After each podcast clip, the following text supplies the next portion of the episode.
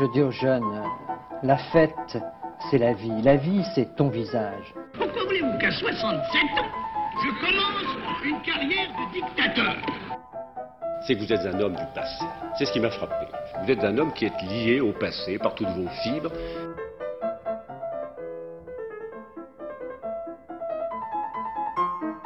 Bonne nuit les petits, faites de beaux rêves, tonton veille sur vous.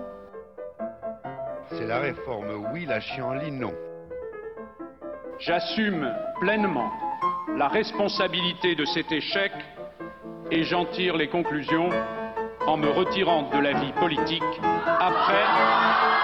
Je vous demande de vous arrêter.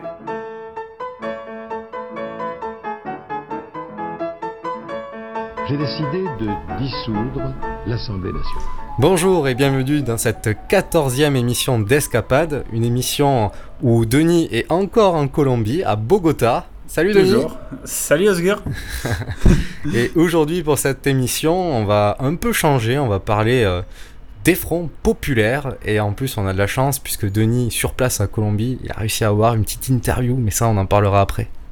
Voilà, alors aujourd'hui, la question pour la valise l'artère. Euh, qu'est-ce que le Front Populaire, Osgur Mais oui, qu'est-ce que c'est? Un Front Populaire, définition, c'est une coalition de partis de gauche nés dans la décennie 1930 allant de la gauche parlementaire nationale au Parti communiste, dont le but est de prendre le pouvoir par le truchement des élections et faire face à la montée de la droite et des fascismes dans les pays concernés, mouvement fasciste soutenu et encouragé par les succès italiens et allemands. Ces coalitions de Front populaire s'inscrivent aussi dans un contexte où la gauche révolutionnaire a terminé dans le sang sa tentative de prise de pouvoir au lendemain de la Première Guerre mondiale, un peu partout en Europe. Et c'est aussi une décennie 1930 où l'URSS, l'URSS de Staline, est affaiblie. Il y, a, eu la famine en Ukraine de 1935 et puis un peu plus tôt, euh, la fameuse crise internationale de 1929, crise économique. Et donc, Staline ne finance plus comme avant les insurrections armées des partis communistes nationaux. Il voit donc d'un œil opportun ses possibilités d'accession au pouvoir par la voie de l'élection de, et euh, de ses alliés PC européens. Voilà, Pourquoi pas le faire démocratiquement, quoi. Pourquoi pas Staline démocrate, qui sait euh, Rétablissons ici quelques faits. Trois fonds populaires parvinrent au pouvoir, en France évidemment, en Espagne, et au Chili jusqu'en 1952, ne l'oublions pas. Et d'autres tentatives eurent lieu de fonds populaires en Allemagne, nazie, donc c'était compliqué, en Italie aussi, et en Autriche évidemment, et ainsi d'autres pays européens comme la République tchèque, mais bon, la liste serait trop longue.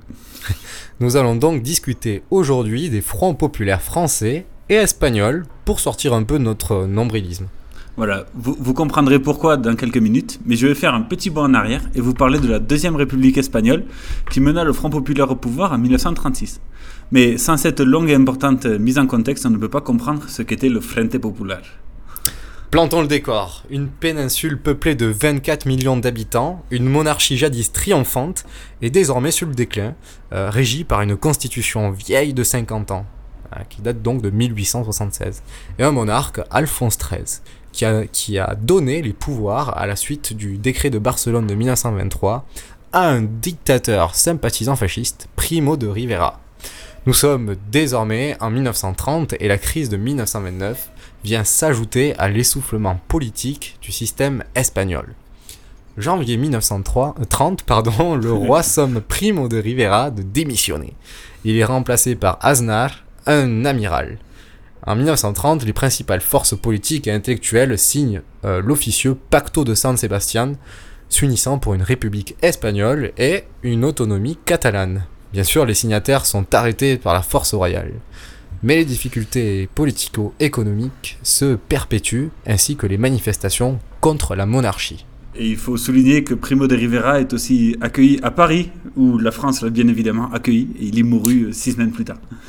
Et euh, devant le chaos régnant, donc, euh, le roi Alphonse XIII décide de, convoquer des élections municipales pour le 14 avril 1931 pour mesurer le poids du sentiment monarchique dans son royaume, tester un peu l'opinion. Et il s'en résulte une victoire anti-monarchique dans les villes et, une défaite et une victoire monarchique dans les campagnes. La République est donc proclamée de manière illégale et puis sous la pression populaire qui continue de faire trembler le, le régime monarchique, la pression fut si forte que le roi fut contraint de s'exiler. Et, mais nota bene, le roi Alphonse XIII n'abdiqua jamais de son trône. Euh, L'Espagne entre donc dans sa deuxième république en ce printemps 1931, après la parenthèse républicaine de 1873-74. C'est quand même un régime fragile qui se met en place, un régime qui, se- qui ne fait pas tout à fait l'unité ni l'unanimité. C'est un régime porteur d'espoir dans une Espagne divisée et en crise qui cherche à se reconstruire. Et ce régime politique républicain approuve l'autonomie catalane avec la Generalitat qui se mettra en place en 1932. Et, car le sentiment républicain a l'un de ses principaux fiefs en Catalogne, encore euh, vivace aujourd'hui. Oui. Et, et en 1936, c'est sera au tour du Pays basque d'accéder à l'autonomie. Et en 1931, c'est la gauche socialiste avec le soutien du Parti radical qui occupe le gouvernement gagnant les élections de juillet 1931 et Emmanuel Azania à sa tête.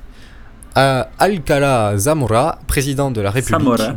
Zamora, président de la République, mais comme en France, c'est un poste purement symbolique. La Constitution sera seulement votée en décembre 1931. Les principaux points, c'est la séparation de l'Église et de l'État, 30 ans après euh, la France, un peu, un peu, plus- un peu moins. Euh, le droit de vote des femmes, ça c'est ils sont en avance, et l'autonomie des régions. Le gouvernement Azania redonne une forme d'autonomie à la Catalogne avec euh, euh, l'Estatuto. Euh, Marcia, euh, euh, Marcia, Macia étant le premier président de la Generalitat élu par les Catalans, et il met en place l'impôt sur le revenu, qui était d'ailleurs mis en place en 1914 en France. Le ministre du gouvernement Caballero, dirigeant syndical historique, met en place un set de réformes clés. Salaire minimum, journée de 8 heures, assurance accident, assurance maladie obligatoire et congés payés, et etc. Le gouvernement débloque aussi un énorme fonds pour l'éducation, prévoyant l'ouverture de 5000 écoles publiques par an. Par an. Le C'est pas la réforme payante, ça, moi je te le dis. Non, non, c'est clair que c'est pas du tout la même ampleur. Le gouvernement limite aussi la juridiction militaire au profit de la civile. Il met fin aux opérations militaires au Maroc et ferme trois des cinq académies militaires du pays. Ce large set de réformes du secteur militaire termine le divorce entre l'armée et la République. Et le printemps 1931, c'est aussi celui d'une flambée d'anticléricalisme dans le pays, dans la péninsule, avec plus de 100, ég- 100 églises brûlées en trois jours et de fortes protestations, éloignant encore plus le clergé de la République. Le, le gouvernement autorise le mariage et le divorce civil, supprime les symboles religieux des bâtiments publics et dissout le- les jésuites et to- tord le cou à, à de no- nombreux autres privilèges de- qu'avait depuis longtemps l'Église catholique en Espagne. Vrai. Mais les problèmes des campagnes sont eux aussi loin d'être résolus par le gouvernement républicain de Hassagne, notamment la, la ré- la réforme agraire tant espérée. Plus de 2 millions de paysans sans terre sont- alors sans terre en Espagne. La réforme gouvernementale consiste à exproprier avec de l'argent public les terres non exploitées pa- par les grands propriétaires et les redistribuer aux petits paysans. Cependant, des différences aussi de conception sur la propriété de la terre divisent le gouvernement entre les centristes et les communistes, et en passant par les Les socialistes socialistes. plus la longueur de, de la mise en place de la réforme fait que tous ces problèmes sont encore présents en Espagne. Et, euh, les, et les réformes, euh, comme l'a expliqué Osgur de Caballero social, ne, ne calment pas un pays divisé. Militaires et curés mis à part, les, les- les deux principaux syndicats sont aussi divisés entre un, pacif- un syndicat pacifiste et un syndicat insurrectionniste, plus les anarchistes, plus les communistes, Ouais, plus ça les mal, paysans, plus tout ça, plus les indépendantistes. Et, euh, ce, qui, ce qui produit euh, un mouvement de grève continu dans le pays, bien réprimé par la force publique quand même. Et août 1932, première tentative de coup d'État militaire à Séville, à Séville pardon, facilement neutralisée. L'insurrection générale est même décrétée par les anarchistes en janvier 1933. Il y a donc euh, malheureusement 23 morts dans la répression. Ce contexte chaotique fait qu'en novembre 1933, la droite gagne les élections avec une large majorité euh, euh, en las Cortes. Qui plus est, les socialistes songeaient à abandonner la coalition avec les républicains pour ne pas totalement partager les responsabilités de la répression. Ces élections de novembre 1933 sont les premières où les femmes votent en Espagne. Et oui, car sur les élections de 1931, la constitution qui donnait le droit de vote aux femmes a été approuvée six mois plus tard. Et euh, la CELA, Co- Confederación Española de, de Derechas Autónomas, l'union des droites, disons, remporte facilement les élections sur le- les principes religion, familia orden y prosperidad. Ah, ça c'est des belles valeurs. traduction. Et, euh, n'ay- N'ayant pas la majorité absolue, ils doivent s'allier avec le centre, qui, qui fournit même le chef du gouvernement, Alejandro Jalor. Et euh, dans, dans un contexte où l'Espagne s'enfonce dans la crise, 500 000 chômeurs de plus rien que sur l'année Ah. 1933, Ça, C'est toujours le, le même refrain en Espagne. la situation sociale ne se calme pas pour autant. En septembre 34, euh, il éclate une vague de protestations anarchistes dans plus de 20 villes espagnoles, bien évidemment réprimées dans le sang par euh, le gouvernement. Et euh, soulèvement anarchiste déjà présent dans les campagnes lors des premières années du régime, comme on l'a vu. Ah, il n'est pas inutile de rappeler que dans ce contexte fou, les partis antiparlementaires d'extrême gauche et d'extrême droite gagnent de plus en plus de sympathisants. La Falange, mouvement euh, proto-fasciste fondé et mené par euh, José Antonio Primo de Rivera, le fils du dictateur, né en cette année 1933, et gagne rapidement euh, de l'influence. En España, José Antonio Primo de Rivera, hijo del dictador, acaba de fundar en octubre de 1933 un partido de corte fascista, Falange Le Española. mouvement que nous sommes en train d'initier en Espagne n'est pas une copie d'aucun mouvement étranger. Il a appris du fascisme italien ce que le fascisme a d'unité, d'autorité et de substitution des luttes des classes par une idée de coopération. Euh, ne vous détrompez pas, c'est bien lui dans le texte en français. Et euh, comme prévu, la, droite au pouvoir fait, fait au pouvoir ce que, ce que défait pardon ce que la, la gauche a fait. Et la, gauche est elle divisée entre une gauche parlementaire qui a perdu son influence après la défaite et une, révolutionnaire qui gagne du poids sous l'égide de Caballero, l'ancien ministre, qui, prend la tête de cette gauche euh, insurrectionnaire qui, rappelons qu'il était aussi leader sy- syndical. Et euh, le 6 octobre 1934, Luis Companys proclame l'Estado catalán dentro de la República Española. Bien évidemment, le gouvernement réagit et, et ré- Voilà. et réprime l'insurrection catalane. Qua- 46 morts quand même. Luis Companys se, se retrouve de- derrière les barreaux et l'Estatuto catalan, donc qui pré- le, le statut de l'autonomie, est suspendu. Euh, même si elle est affaiblie, l'insurrection révolutionnaire de gauche continue et le gouvernement déclare l'état de guerre. Il somme même le général Franco de mener à terme les opérations de répression des insurrections, surtout en Asturie. Le soulèvement euh, révolutionnaire d'octobre 1934 se termine dans le sang. 1300 morts, 2800 blessés, 30 000 prisonniers. Un air de guerre civile plane alors sur l'Espagne. Un an après cette mini-révolution d'octobre 34, le- la gauche parlementaire commence à se remettre et Manuel Azaña prend la tête de ce mouvement. Euh, Lors de mythiques discours devant plus de 200 000 personnes à Campo de Comillas, en Madrid, en octobre 1935. Sa proposition est simple, l'union totale des partis de gauche pour faire face à la droite et, revenir au pouvoir aux, prochaines élections de 1936. Et, euh, euh, donc, euh, le Front populaire mené par Manuel Azaña gagne les élections de février 1936. Le Front populaire espagnol est né. Avec un score historique de 73% de participation, avec même un appel au vote de la part des anarchistes. Victoire du Front populaire avec 47% des voix. La droite a que 45% et le centre 5%. Enfin que 47-45, c'était quand même assez serré. Les manifestations de joie au lendemain de la victoire s'accompagnent d'une rumeur, popu- rumeur populaire grandissante concernant la menace d'un coup d'État militaire. Classic move dans les pays hispanophones au lendemain des victoires de la gauche. C'est Manuel Azaña qui reprend la tête du gouvernement. Les socialistes ne voulant pas participer au gouvernement, seuls sont au pouvoir des ministres républicains. Et le gouvernement, dès sa prise de pouvoir, étab- établit une amnistie pour les presos politicos, les prisonniers politiques, de, les 30 000 qui, ont été faits prisonniers lors de la révolution d'octobre 34, et rétablit le gouvernement autonome de Catalogne, Catal- Pays Basque, et avec leur propre parlement. Le, le parlement catalan est amené bien évidemment par Luis Companys, qui, grâce à l'amnistie, est libéré de prison. et, euh, Voilà. et notons que Lu- Luis Companys a, a fui après la défaite euh, du, de- des Républicains de la guerre civile et, et a fui à Toulouse et il, il est enterré à Montauban. Ah, très bien. Très bien. car car, euh, il, il avait été renvoyé en Espagne par Pétain, dé- dénoncé à à l'époque, et, et euh, renvoyé au Pays Basque et tué par, par Franco comme symbole. Et, Voilà, et après, son corps est revenu à, à Montauban. D'accord. Pour, faire taire les rumeurs sur le, sur le coup d'État, le gouvernement socialiste euh, éloigne les, les potentiels protagonistes de Madrid et envoie par exemple le général Franco aux Canaries. Et mais le, le général Mola, envoyé pour son compte à Pamplona, a déjà commencé à rassembler ses contacts pour un projet de pro- prochain de coup d'État. Trois semaines après les législatives, Azania est investi président de la République espagnole. La politique se radicalise alors et les formations de jeunesse se militarisent. Un exemple, les jeunesses socialistes et communistes fusionnent à un seul et unique mouvement. Le 1er mai 1936 est organisée une immense manifestation populaire en défense du prolétariat.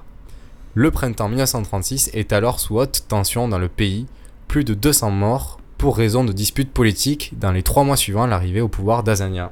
Je suis espagnol et, et je porte un, un grand amour pour ma patrie. Et quand je regarde l'histoire de mon pays, un des plus grands un exemples majeurs de dignité a été la Seconde République. Figurez-vous qu'ils ont essayé de, stopper pendant trois ans au fascisme. Le, fascisme s'est imposé électoralement en. Allemagne, en, Allemagne en, en En deux semaines.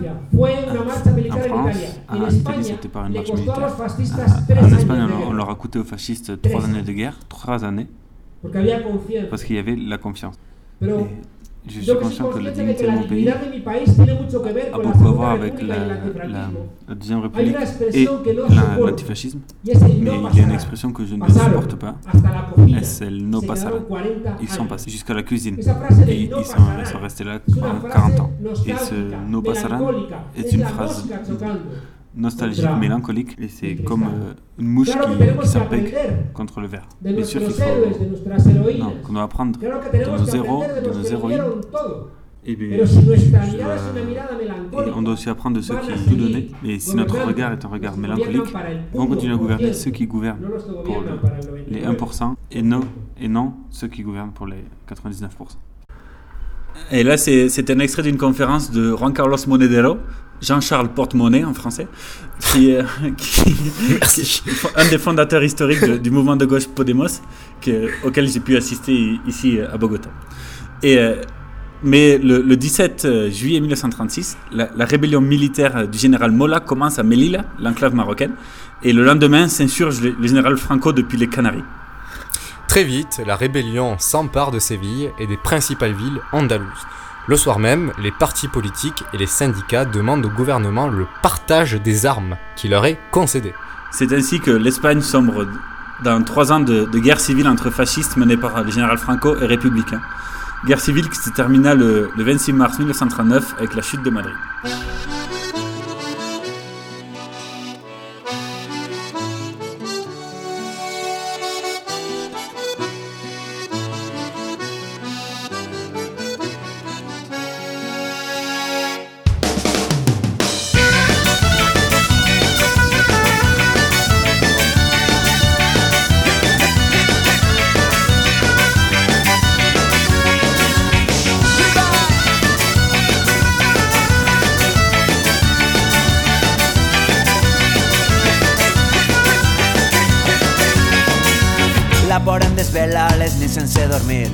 Que el ve el revòlver que em descansa sobre el pit en aquest bosc humit. El silenci és l'enemic a tren d'alba partim seguint les llums del matí.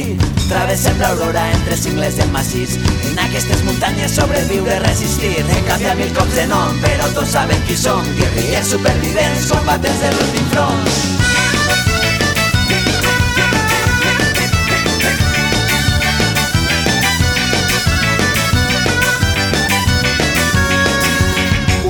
roges cremen al nostre horitzó. La casa on dormíem és un esquelet de foc. Han matat el masover, ens solia refugiar. A nit ens va somriure quan ens vam acomiadar. La lluna ens recorda que són com els temps errants. Ombres d'una guerra perduda encendes de fang. I quan la foscor ens ven, s'acaricia en soledat. Un record en blanc i negre, el motiu del meu combat. I si demà no tornarà, al lloc on em vaig deixar, Vull que recordes que un dia joves com nosaltres vam marxar a lluitar. Armats d'amor i coratge i un clave roig amagat. Combatem fins l'últim dia sota la bandera de la llibertat.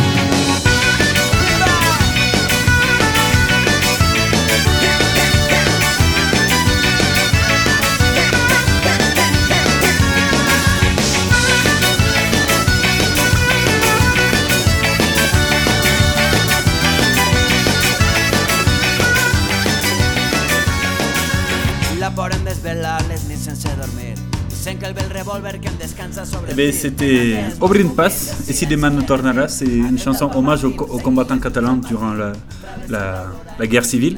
Et c'est c'est un groupe euh, valencien qui chante qu'en catalan et que certains ont peut-être pu voir à l'Estivada il y a deux ans. Mais C'est maintenant, beau. nouveaux horizons, on traverse les Pyrénées.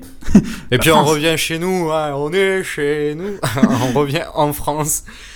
Et cette fois-ci en 1932, toujours la même époque. hein. Et là, c'est l'époque où le second cartel des gauches remporte les élections législatives.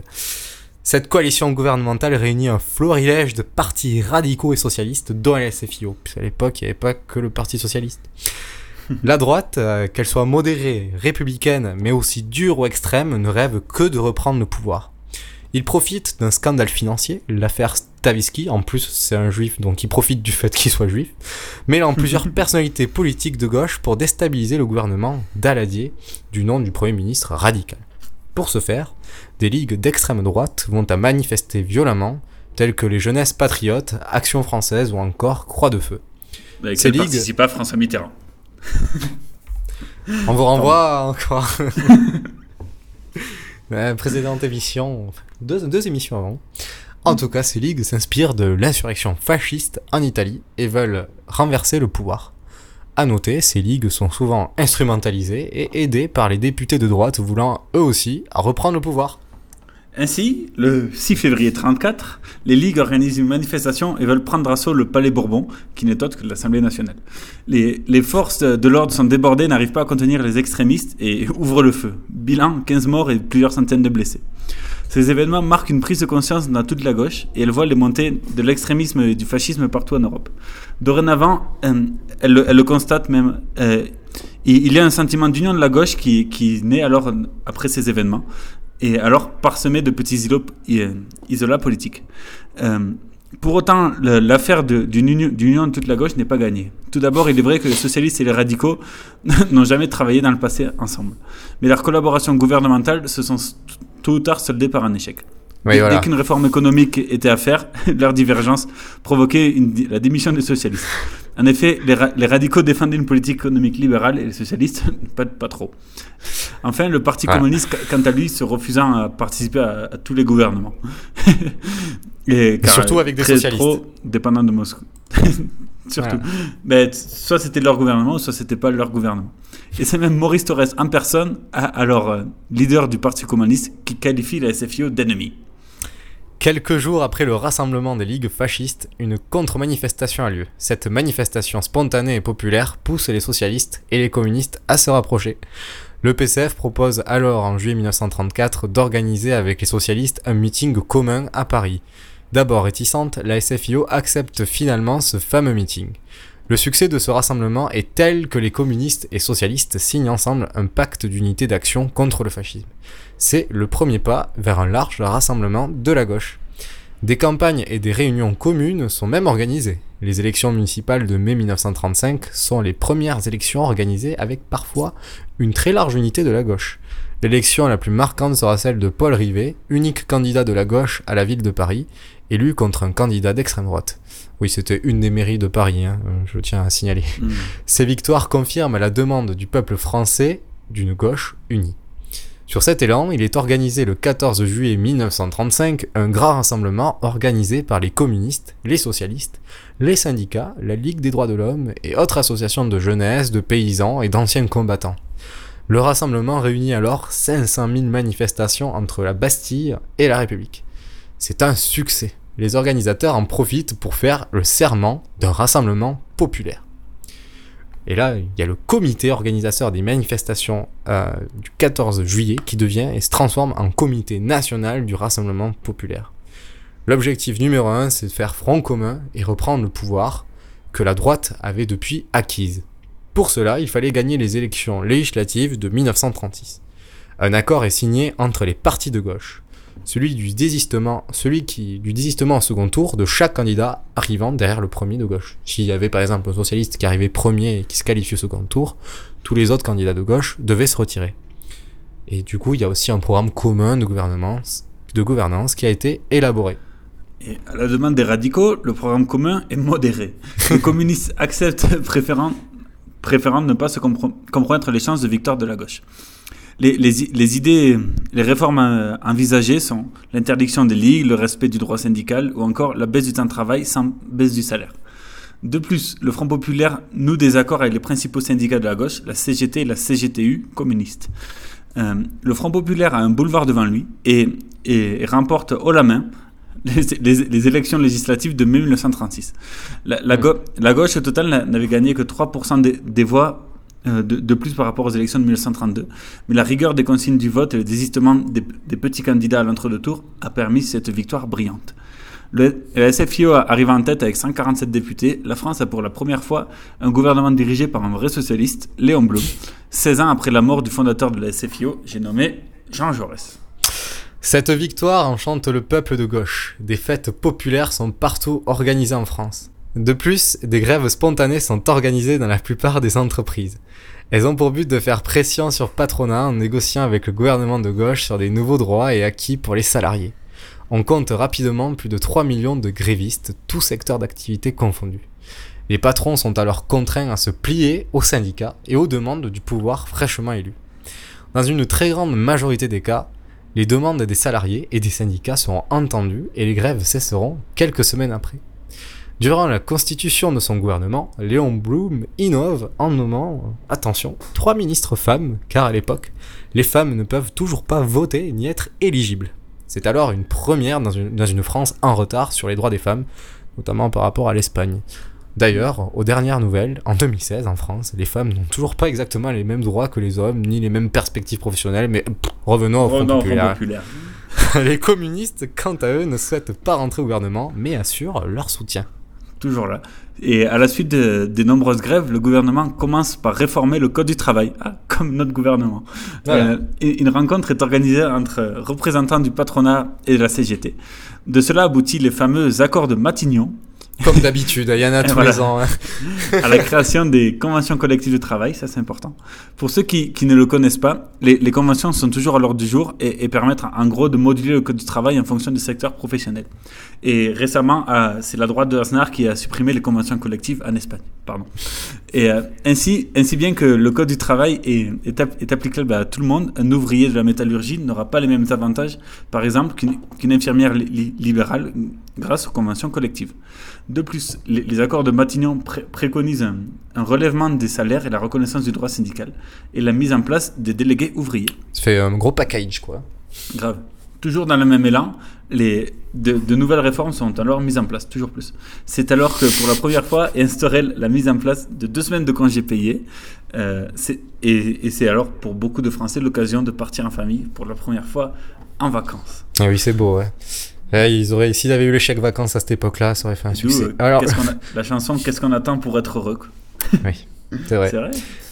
Le gouvernement Bloom instaure aussi l'abaissement du temps de travail de 48 heures à 40 heures hebdomadaires. La scolarité obligatoire est aussi prolongée à 14 ans. Économiquement, le gouvernement procède à la prise sous contrôle de la Banque de France et à des nationalisations dans les secteurs de l'aéronautique, du ferroviaire, avec la création de la fameuse Société nationale des chemins de fer, j'ai nommé la SNCF. Et l'amélioration des conditions de vie dues aux réformes sociales met la culture et le loisir au cœur de la politique gouvernementale.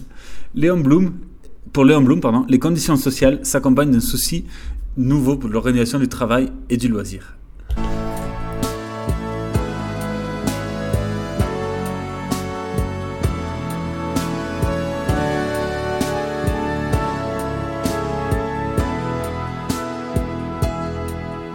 Au nord, c'était les corons.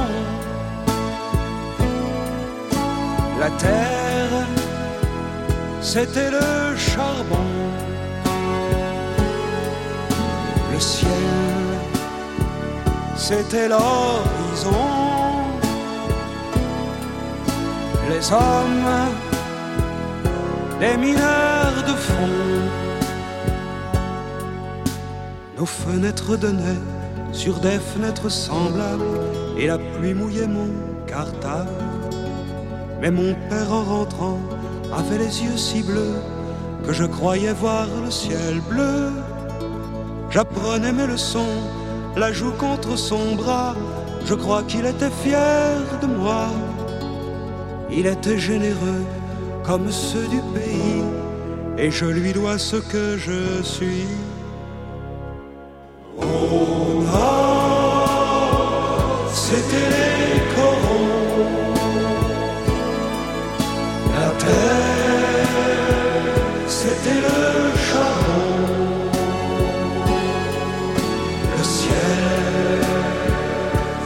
l'horizon,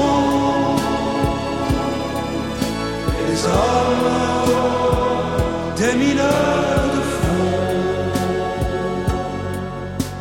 Et c'était mon enfance, et elle était heureuse dans la buée des lessiveuses.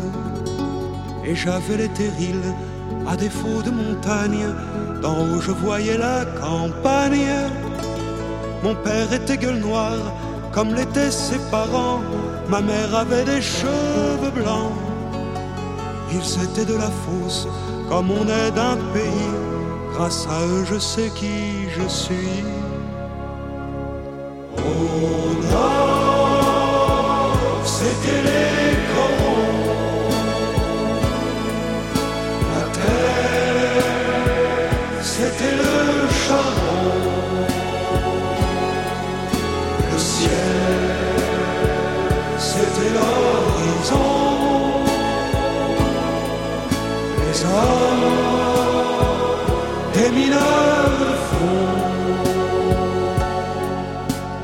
Avait à la mairie, le jour de la kermesse, une photo de Jean Jaurès. Et chaque verre de vin était un diamant rose posé sur fond de silicose. Il parlait de 36 et des coups de grisou, des accidents du fond du trou. Ils aimaient leur métier comme on aime un pays, c'est avec eux que j'ai compris.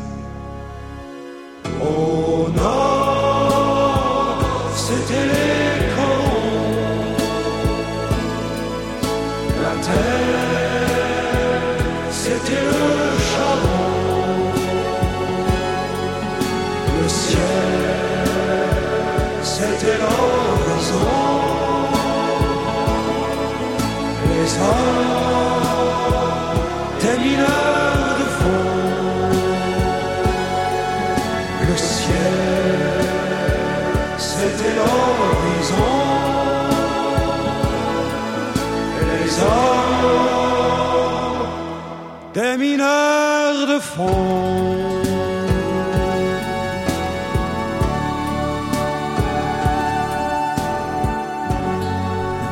c'était Les Corons qui rend hommage à ce peuple mineur du Nord qui a bien profité, des, comme tous les Français, des réformes du Front Populaire. Voilà. Mais euh, d'ailleurs, il n'avait pas une petite blague à dire? Non, non, tout va bien. Juste que, que tout n'est n'est pas beau pour euh, le gouvernement Léon Blum, comme le ciel du- des mineurs du Nord. Car la reprise économique de la France n'est toujours pas là. Et, Eh oui, elle eh, fait entraîner par la crise mondiale de 1939. De Eh oui, 29, les- pardon. Oui, de, oui, voilà, de 29. Les augmentations de salaire n'ont eu que pour effet d'augmenter en fait l'inflation de 30%.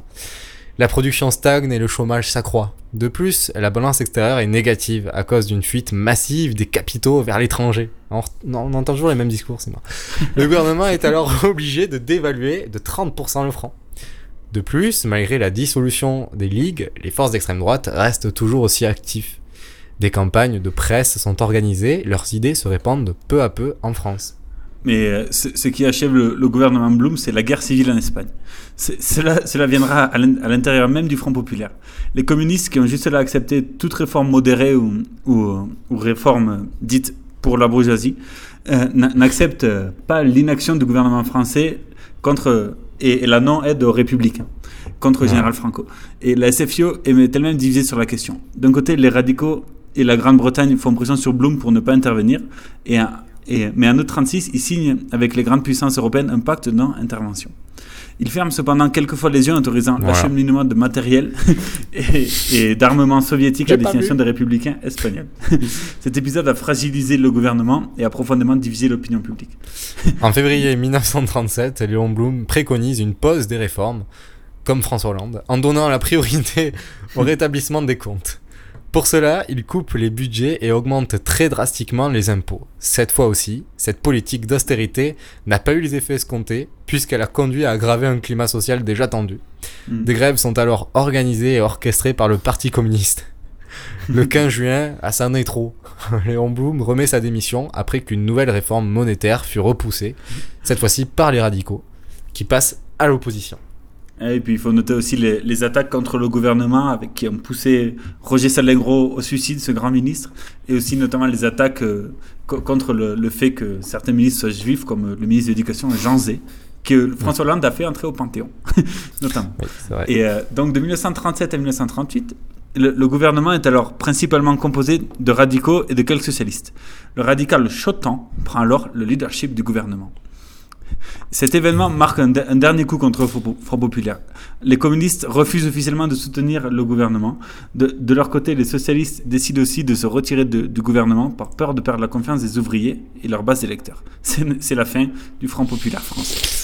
Après cela, Chotan sera contraint de démissionner car un manque de soutien de députés. Le président de la République, Albert Lebrun, décide de rappeler Léon Blum. Celui-ci accepte, mais se retrouve de nouveau contraint par le Sénat sur sa réforme économique. Au bout de 28 jours, Blum remet de nouveau sa démission. Et notons que c'est c'est Albert Lebrun qui avait été élu en, en 1939 pour 7 ans. Et, et du coup, à la fin de la Seconde Guerre mondiale, il allait voir De Gaulle, pr- président du, du gouvernement provisoire, et dire Est-ce que je suis toujours président de la République ou pas? Et bon, De Gaulle l'a envoyé, l'a envoyé paître, comme on dit. Bon, autre sujet, les amis. Hop, générique. Quand j'étais un voyou, je fumais d'étranges cigares qui donnent des idées bizarres, des rires et des rêves fous. Quand j'étais un voyou.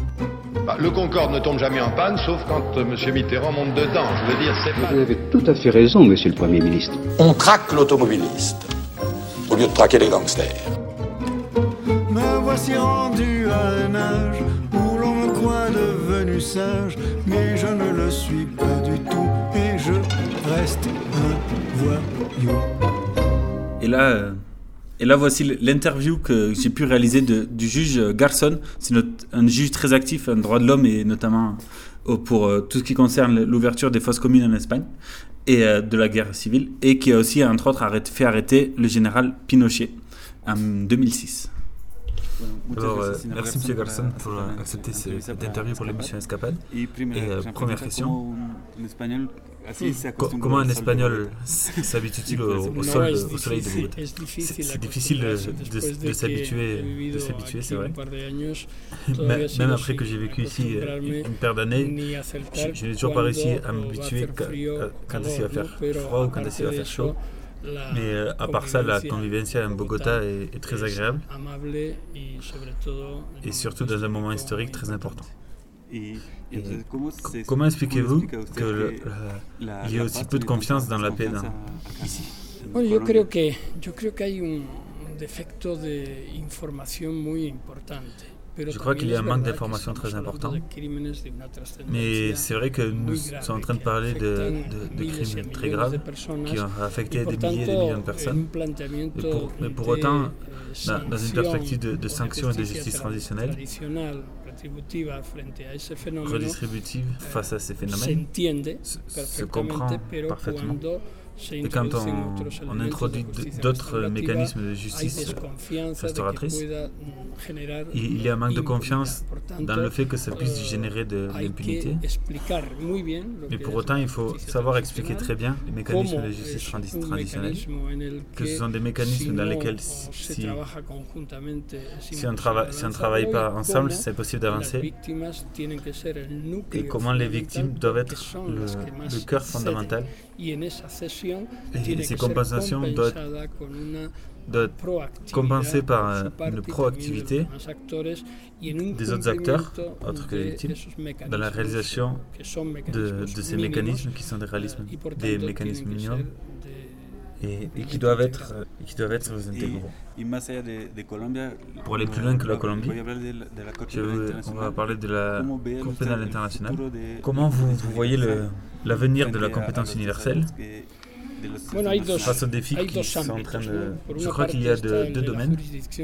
La première partie est celle de la juridiction universelle, en Et c'est elle qui peut s'exercer à l'intérieur de, des systèmes légaux de, de, tous les pays qui ont prévu ce, ce principe. Qui, qui, signifie que n'importe quel juge peut enquêter sur des crimes qui ont été commis dans n'importe quelle partie du monde. Peu important la, la nationalité des victimes et, et des victimaires, que ce soit des, crimes contre l'humanité, génocide ou crimes de guerre. Et l'autre domaine est celui du statut de Rome, qui est la Cour, la cour pénale, concerne la Cour pénale internationale, qui est une juridiction complémentaire, plus, plus restreinte, alors que la juridiction, la compétence universelle est plus, large. Comment cadrer un, système de, justice traditionnelle comme le système colombien? Cependant, cela a déjà été fait dans, dans des cas de justice épais. Cela est suivi très, de manière très attentive par, par la fiscalité de la, de la Cour pénale internationale. Et maintenant, avec les, les FARC, et même si probablement ça va se produire aussi avec les LNI, nous devrons analyser quels sont ces standards de justice traditionnelle et quel système se, se dessine, quel système de, de réparation intégrale. et s'ils répondent ou ne répondent pas à ces standards. De mon point de vue, s'ils se réalisent dans leur intégralité, avec la, au cœur la, la, participation des victimes, nous, serons, nous serions dans un système acceptable. Mais j'insiste, il faut que ça se réalise dans, dans toute son extension. Maintenant, je pose une question aux citoyens européens et espagnols. Co comment voyez-vous le, le, le, glissement que, qui est en train de se réaliser en Europe vers une restriction de la liberté Je, je donnais l'exemple de, de l'état d'urgence en France ou la ley Mordassa en Espagne. Ça m'inquiète beaucoup et je vois que les citoyens français aussi, ça les préoccupe. Avec l'indice de popularité de François Hollande qui est tombé pitoyeusement, je ne peux pas je ne peux pas appuyer les, les lois qui, qui, consolident cet état d'urgence. Et de perte de droits. Et en Espagne, on a vécu aussi une contestation clairement aussi contre, contre les normes qui, qui, réduisent la participation citoyenne et ou qui la criminalisent, ou comme la loi de sécurité citoyenne qui peut supposer un, un pas en arrière dans les droits consolidés d'expression et d'information. Face à ça, ma préoccupation et mon attention est la lutte frontale face à la, la consolidation de ces mécanismes de sécurité, de sécurité pour les droits aux libertés. N'importe quelle attaque qu'on a souffert et, euh, avec haute intensité, comme par exemple de la part de l'État islamique, ne peut pas nous faire perdre les avancées que, que nous avons obtenues. C'est avec plus de démocratie, plus de participation, avec plus d'action de la justice indépendante que nous devons affronter. et, et en approfondissant plus les, les causes de, de, ces défis qui nous sont plantés que nous allons résoudre ces problèmes.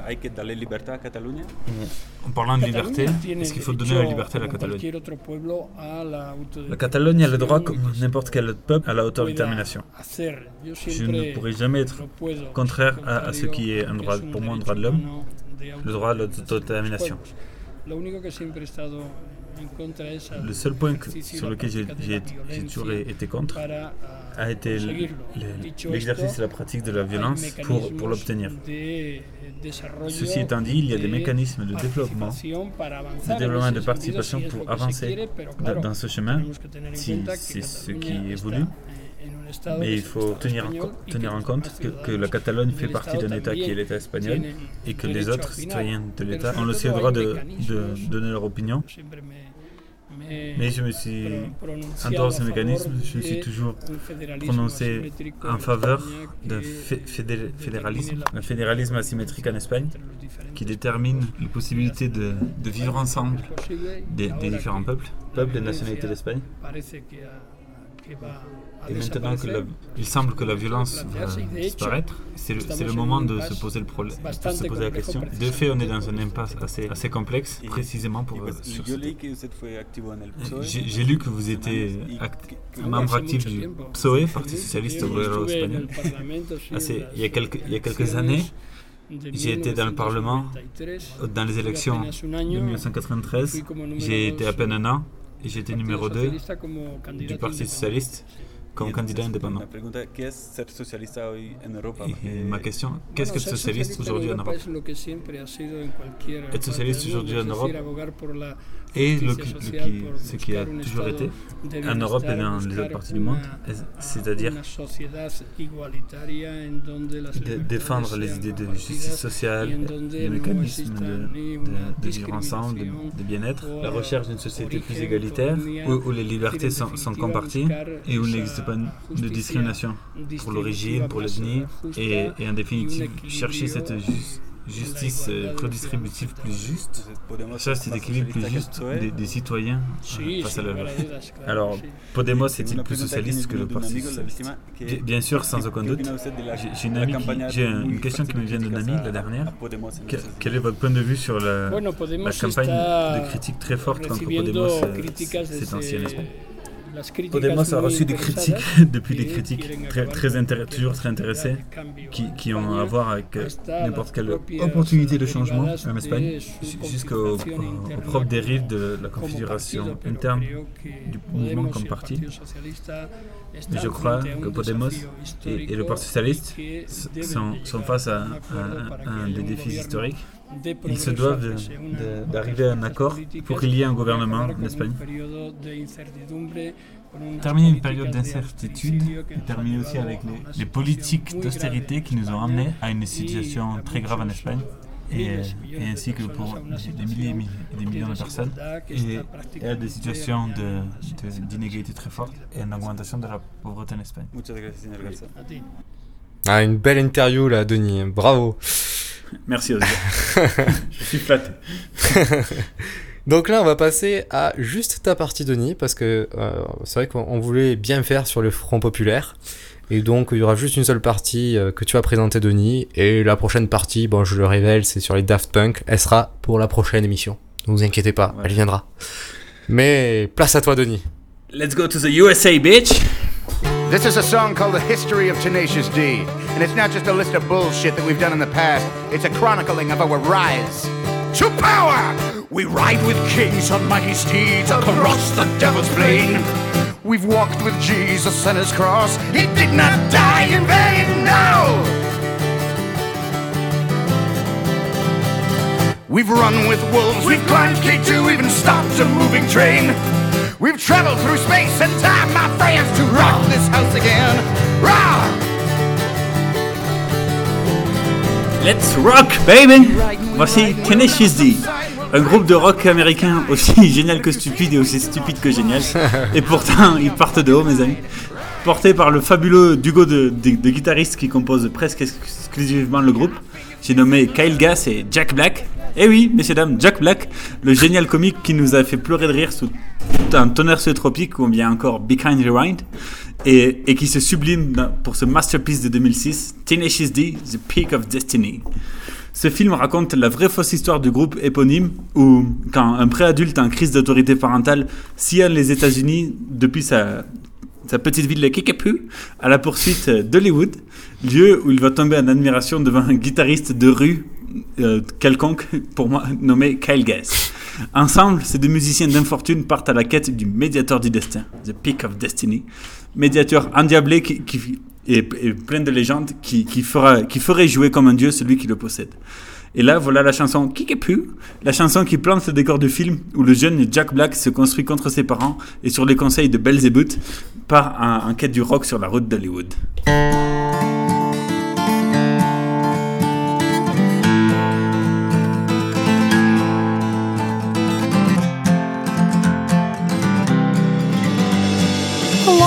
Fucking time ago in a town called Kickapoo.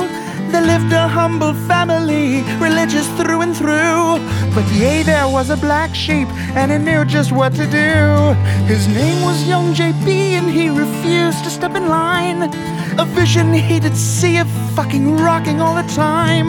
He wrote a tasty jam, and all the planets did align.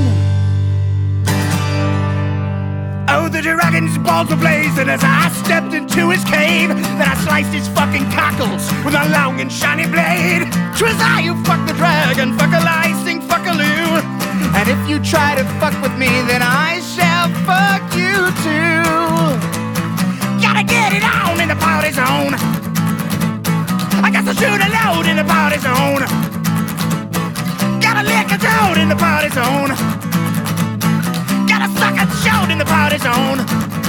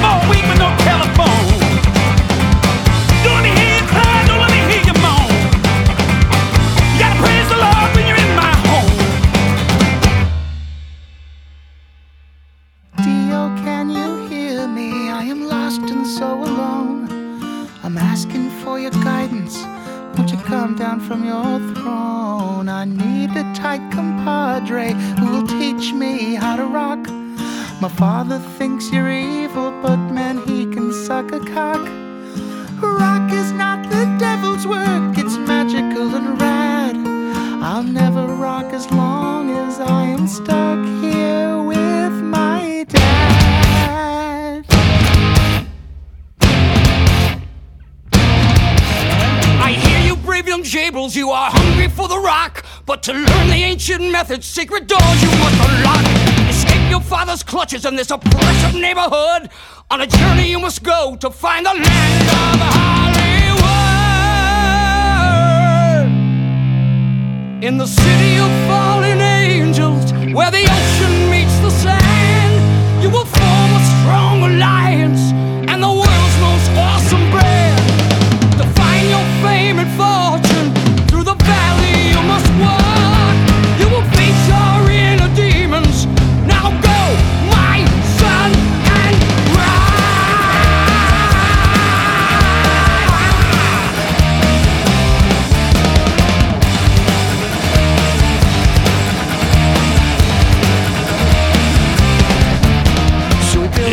Au bon Hollywood, voici comment, dans la, rue, les deux génies se rencontrent, Kyle Gass et Jack Black.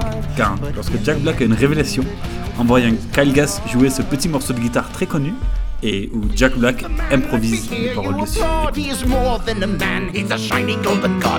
If you think it's time to fucking rock and fucking roll out of control, well then you know you've got to rock the block. You fucking sock, my fucking cock. Cause when you rule, you fucking school all of the fools out of their jewels. Cause if you think it's time to, if you think it's time to, if you think it's time to fucking rock, he is going to kick your fucking ass. And you know his name is Kyle Gass. Rocking and fucking rolling and fucking rocking and fucking rolling and fucking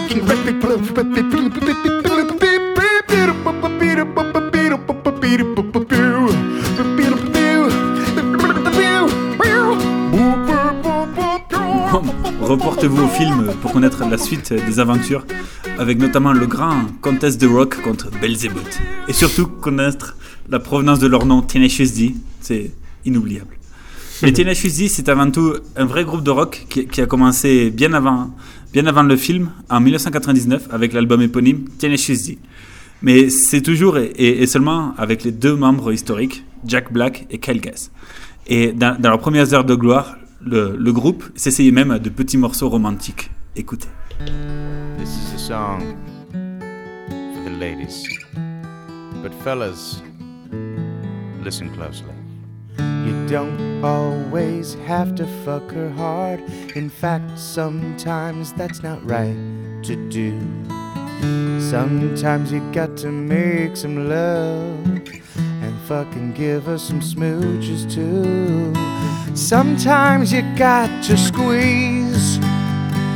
Sometimes you got to say please. Sometimes you got to say, hey, I'm gonna fuck you softly. I'm gonna screw you gently. I'm gonna hump you sweetly. I'm gonna ball you discreetly. And then you say, Hey, I brought you flowers. And then you say, Wait a minute, Sally. I think I got something in my teeth. Could you get it out for me? That's fucking teamwork. What's your favorite position? That's cool with me. It's not my favorite, but I'll do it for you. What's your favorite dish? I'm not gonna cook it, but I'll order it from Zanzibar. And then I'm gonna love you completely. And then I fucking fuck you discreetly. And then I fucking bone you completely. But then I'm gonna fuck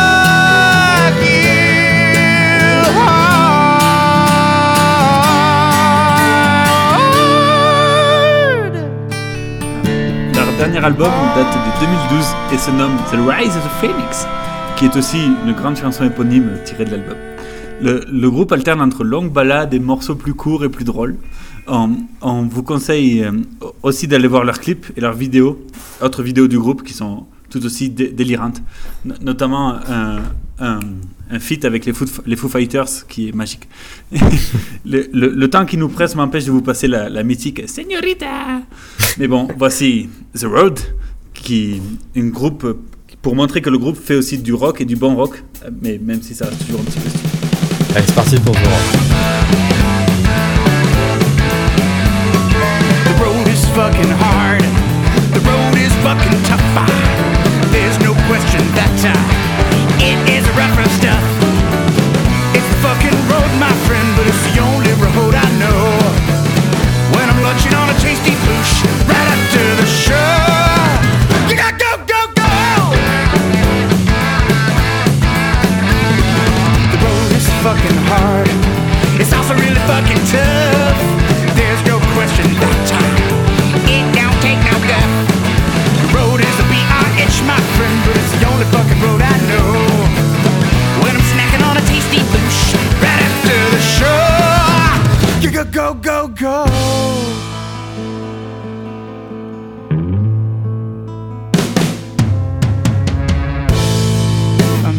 tasty baby in Michigan. We screwed two times, then I left. Sometimes I think of my baby in Michigan. Why can't I stay in one place for more than two days? Why? Because I'm talking about the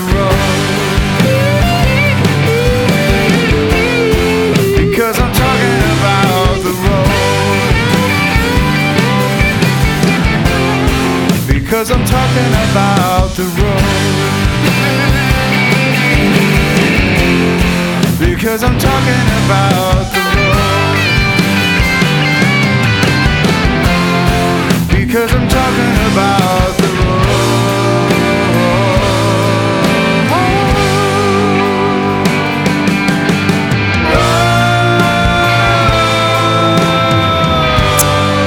Et voilà, c'était les Tenacious D. Un brillant groupe euh, qui manie avec élégance, parfois et parfois d'autres moins, moins d'élégance, divers types de rock, d'humour, de lexique, bref, du génie à état brut. Et génie qui feront quelques concerts en Germanie cet été pour ceux qui seront de passage dans les environs. Ah, C'est beau. Et voilà. Mais voilà, on achève cette euh, 14e émission d'Escapade. Euh, Merci Denis pour ton dynamisme en Colombie qui nous permet d'avoir euh, encore ces émissions pour euh, de longs beaux mois et euh, d'avoir des super interviews. Vraiment, euh, merci. Euh, on sait que tu as la chance d'avoir certaines belles personnalités internationales et on en profite grâce à toi sur l'antenne de RTR et, de Good Morning Toulouse, donc c'est parfait quoi. Merci. Et encore une Ouais. fois, une émission euh, complètement inédite et improbable. Mais toutes, toutes les émissions sont inédites et improbables, je crois. Je pense aussi. et, ce- et celle du mois prochain, ça va encore augmenter d'un étage. Voilà, déjà ça finit par Daft Punk, donc euh, voilà. Et ça commence par, par rendez-vous dans un mois. Allez, bonne journée. Et à bientôt.